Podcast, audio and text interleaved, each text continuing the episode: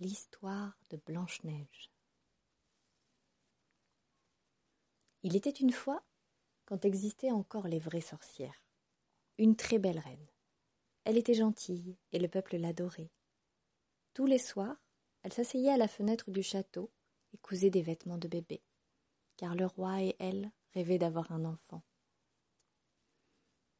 Par une froide journée d'hiver, la reine alla se promener. Dans la forêt, elle se griffa à une branche d'arbre. Lorsque la reine vit tomber les gouttes de sang rouge dans la neige, elle pensa Si seulement j'avais une enfant à la peau aussi blanche que la neige, aux lèvres aussi rouges que le sang, et aux cheveux aussi sombres que cette branche. Le vœu de la reine se réalisa. Un an plus tard, elle eut une petite fille, avec des lèvres rouges, des cheveux noirs et une peau blanche comme la neige. Tout le monde l'appela Blanche-Neige. Cet enfant rendait le roi et la reine fous de bonheur, et il l'emmenait partout avec eux.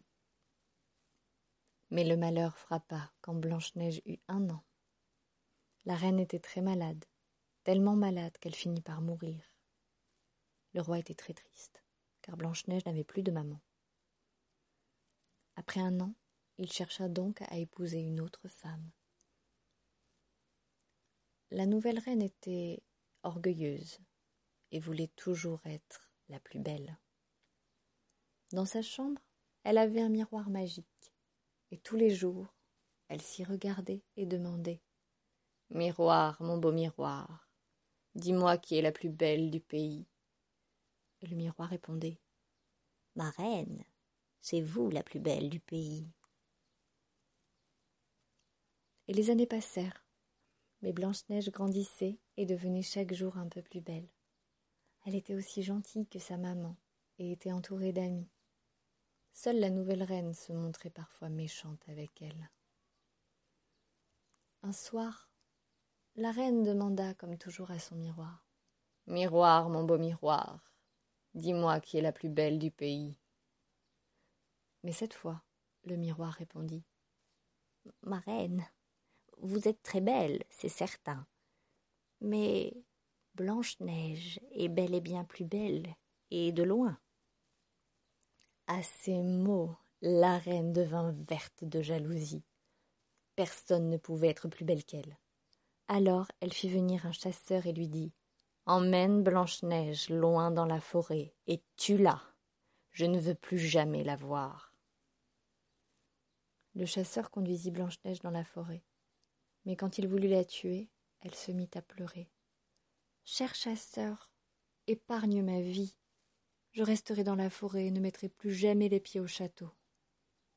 Le chasseur avait lui-même une petite fille, et il eut pitié de Blanche-Neige.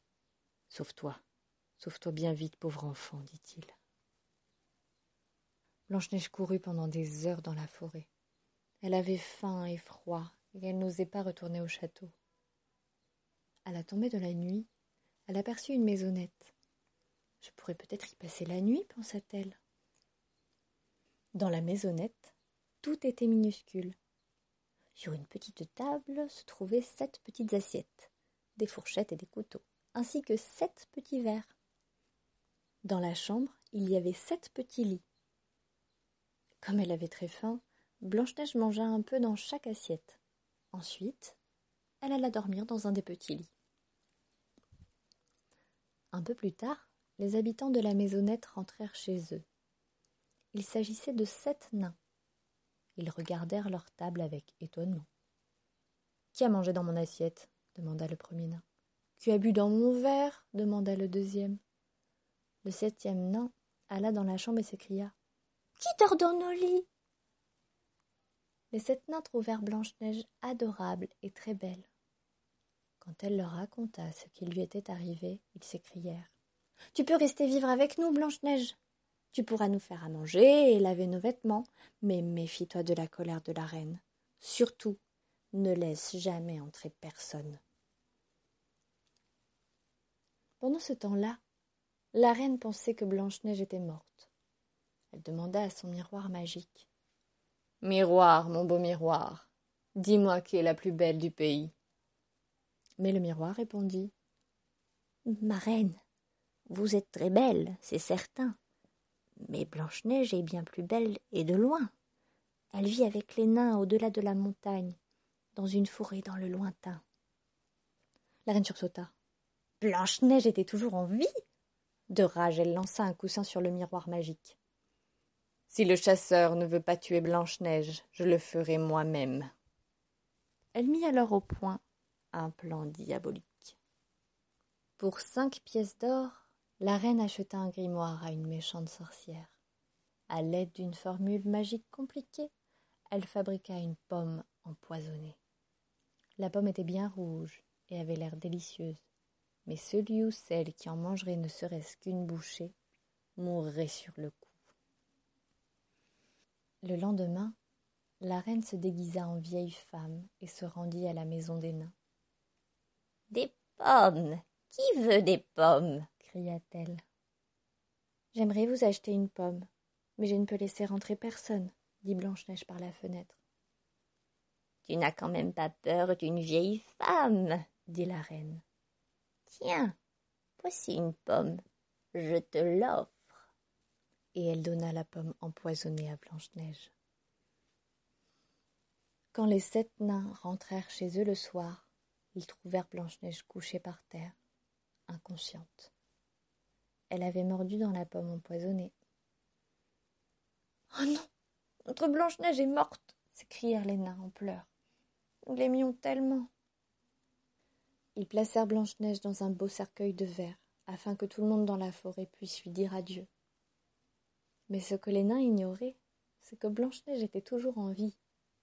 C'était une vraie princesse, et les princesses sont des jeunes filles résistantes. Le morceau de pomme empoisonnée était resté coincé dans sa gorge. Elle n'était donc pas morte, mais dans un profond sommeil magique.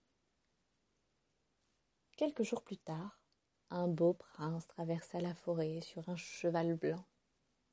Quand il vit Blanche-Neige couchée dans son cercueil de verre, il tomba immédiatement amoureux d'elle. Une fille aussi belle et aussi adorable ne peut pas être morte, dit-il tristement. J'aimerais la serrer dans mes bras au moins une fois. Et lorsque le prince l'enlaça, Blanche-Neige se réveilla. Le prince emmena Blanche-Neige dans son château et l'épousa. Tout le monde fut invité au mariage, même la méchante reine. Quand elle apprit que Blanche-Neige était toujours vivante, elle se mit dans une telle colère qu'elle explosa en mille morceaux, ce qui mit un terme à tous ses affreux projets. Blanche-Neige et son prince eurent trois adorables enfants, et, ensemble, ils vécurent heureux pendant très longtemps.